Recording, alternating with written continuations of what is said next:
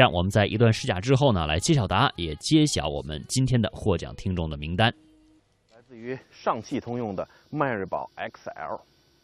其实它就是迈锐宝，它就是国外全新一代的迈锐宝，只不过上一代迈锐宝还要在国内进行销售，新老搭配，所以它的名字要有一些与众不同。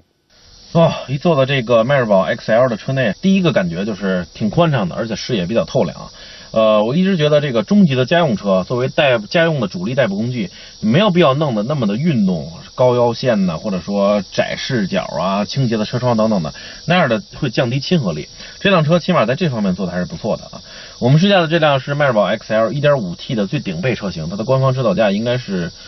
二十一万多啊。呃，我们看看这辆车都有什么呢？给我们带来了什么？首先能看到前面是一种环绕式的内饰设计啊，这么一个弧线，副驾也有。但是呢，它的一些细节之处，你看上面这块，还有底下这块等等的，都是比较硬质的这个塑料啊，没有什么手感。在中间这一块还可以啊，使用是这种皮子的这种感觉，相对来说比较柔软，比这块要好多了。但是整体的这种内饰的格局和设计呢，还有这种。材质的搭配呢，我觉得稍微显得有一点压抑啊，整个全是黑色的，黑色的屏幕、黑色的按钮、黑色内饰等等的啊，而且这种黑色的比较容易显脏啊，不光是显示屏，在其他的地方稍微有一点点灰尘就会显得比较脏。呃，我们来看看它的配置啊，呃，主副驾车窗的一键升降，自动的大灯，然后自动雨刷，然后呢，电子稳定程序、倒车雷达、运动模式，座椅加热通风就没有了。嗯，还有一个全景天窗啊。方向盘上还有不多功能的这种按钮等等，博士音响，呃，它的这个屏幕还是比较清晰的。MyLink，啊，雪佛兰 MyLink。然后呢，这屏幕上的图标啊等等的都是相对来说比较鲜艳一些的，个儿也很大，不会让你有误碰的这种机会啊。你看媒体、电话等，还有个映射。这样的话，你可以通过手机插上 USB 接口，把手机的屏幕映射到这个屏幕上。现在很多车型都带了这个装备了。啊，此外还有它的安吉星啊，这是通用一直以来在推的一个安全、舒适、便捷的这么一套系统啊。啊，它的整个的这个中央仪表盘呢，还是通用的那种蓝圈儿然后白字的那种风格，在中间的这个行车电脑里也可以进行各种参数的切换等等，就是这样了。呃，但是我觉得它的方向盘虽然是带有上下调整啊，你看我现在已经调到最高了，但是以我的身高还有体型来说，我觉得方向盘还是稍微有一点低了。就是当你坐在这儿的话，你的这个仪表盘上的一些视野呀，是会被这个方向盘的上圈所挡住一些的，没有办法尽可能的观看到。啊，如果整个方向盘还能哎再往上调一点就更好了。另外，对于腿粗的人来说，这方向盘调的没法太高。对于底下多多少少都是一个压抑，当然我说的是我的体型，一般的朋友应该没有问题的。就是当你比如说一米快接近一米八或者更高的话，那么方向盘的上圈就会挡住仪表盘的一些显示了。它前排比较质朴一些，配置的功能我们基本上都用得到啊，这个空间还是比较宽敞的。迈锐宝 XL 的轴距是两千八百二十九毫米，这个数字并不太容易去记啊。然后这个不过换来的腿部空间还是比较实在的。它的后排呢，你一个最明显的感觉就是座椅的位置稍微有些高，比前排要高的挺多，呃，让你坐在后排有一个类似于剧院的这么一种一种效果。整体的这个靠背的这个角度，还有这个坐垫呢，坐着也有点板板的感觉，并不是能够让人完全的放松，能够那个，我倒不是说葛优的葛葛葛大爷那种北京躺啊，但是嗯，起码你能放松的或者稍微往下出溜一点点啊。这个我们长途乘坐的话都会。慢慢慢慢的从正襟危坐变成这样这样，对吧？往下出溜一点，但是它出溜下来也不是特别舒服啊。当然你家用乘坐空间也还可以，地板上呢有一个微微的隆起啊，控制还不错。中间的这个座椅也实用了，然后两个空调出风口，下面是两个 USB 的充电的插口，以及一个电源出口。看看中间，哇，就是一个简单的杯架啊。整体来说后排还算是挺宽敞。如果能够再舒服一些，座椅的人机的贴合角度设计的再好一些，我想这辆车可能在家用方面表现就会更好了。下面我们来看看迈锐宝 XL 的后备箱啊。打开后备箱的时候，你一定要注意一点，就是千万不要一抬手你就往底下去看东西，因为它还没有上升到最高点的时候，它自己是会下降的。你看，所以这个时候如果你探头的话，很容易就被砸到。也希望这个。这个厂家能在这方面稍微改进一下。当它升到最高点的时候，是可以自己固定住的。但是我们大多数人都没有这种习惯，就是后备箱只要一开，哎，就看东西了，然后就容易被打扰了。好，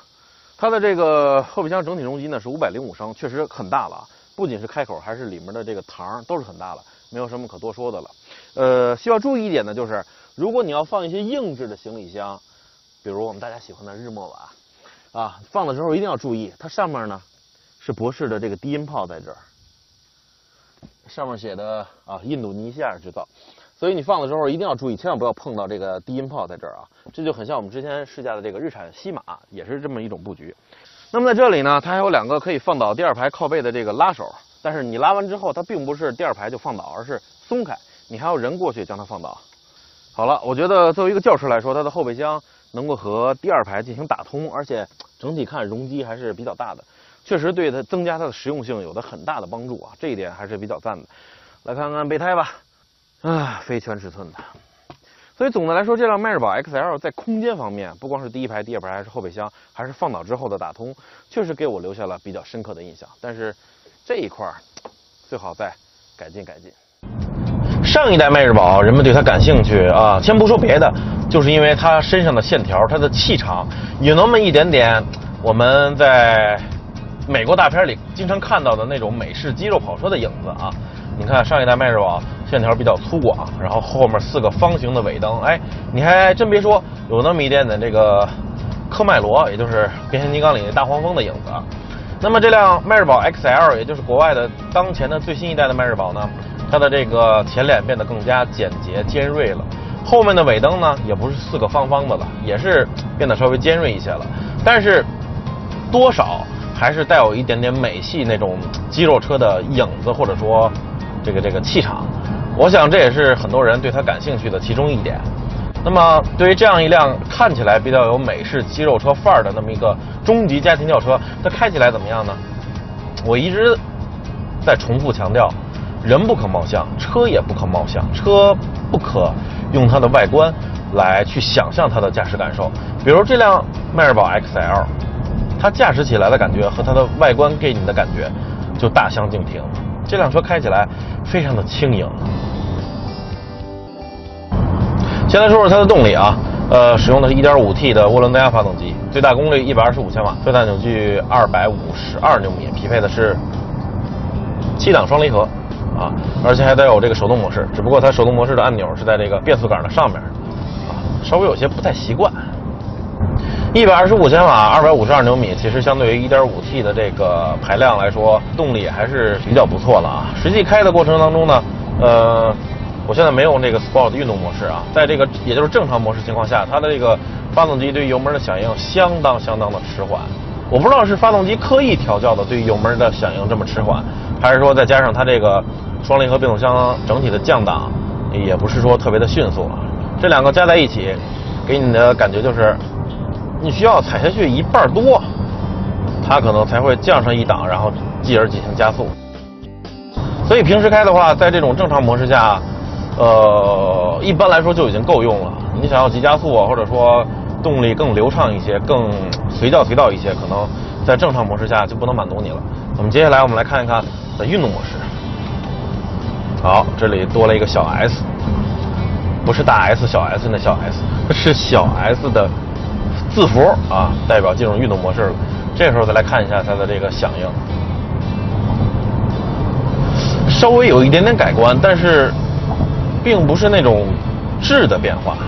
它更多的是用高转速去驱动相同的车速，相比于这个正常模式。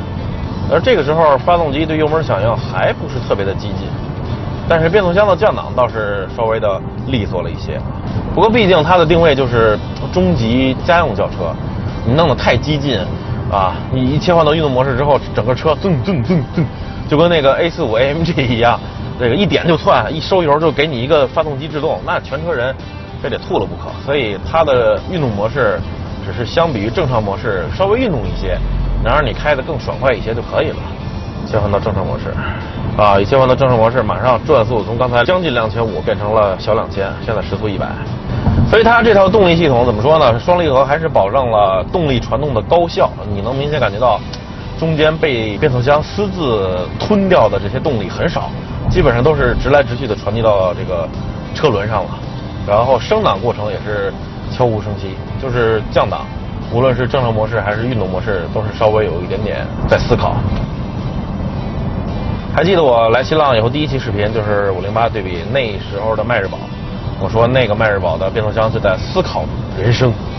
那么这个新一代迈锐宝 XL 的七档双离合，呃，说实话也是在，你看，踩油门大概一秒多，然后降档转速上升，呃，逼高涡轮等等的，然后再加速，也是有那么一点点思考人生的遗传基因。所以总的来说，它的动力就是足够轻快，谈不上澎湃，但是日常开已经足够了。而且刚才试了一下后段，呃，在高速公路上也是完全没有问题了。因为一个我基本上相当于两个普通人，那么也就是说，这时候前排是坐着两个人，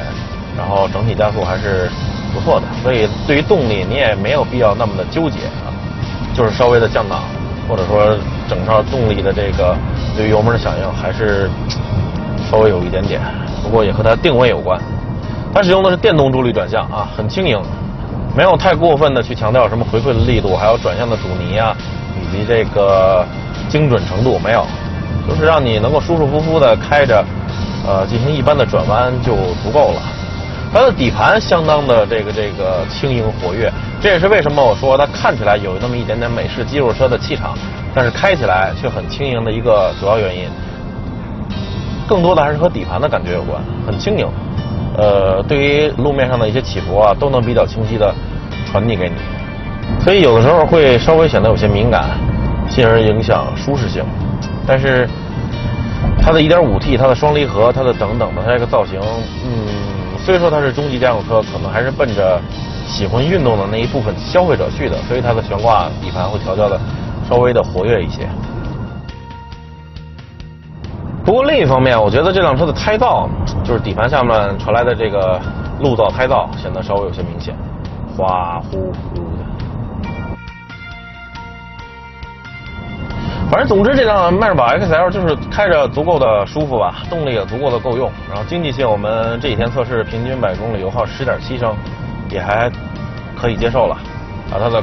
空间呀，它的视野啊，它的配置等等的，我来之前都已经讲了，所以这辆车还是比较均衡的一个呃中级家用车吧。但是它没有说特别突出的一个长板，啊，没有说像有其他的同级对手，有的就讲究动力操控。有的就讲究续航，呃，长里程；有的就讲究这个宽敞配置等等的。它基本上每个木板没有那么长，但是每个木板基本上都是均匀的。所以根据木头原理，它这样的话载的水才是会更多一些的。它是足够漂亮，动力、空间、配置，作为这个级别的家用车也足够了。双离合低速的顿挫不能怨它。在其他配备双离合的车型上也有，只是如果它的内饰用料以及底盘行驶质感再增强一些，我想它吸引人的就不仅仅是它的样子。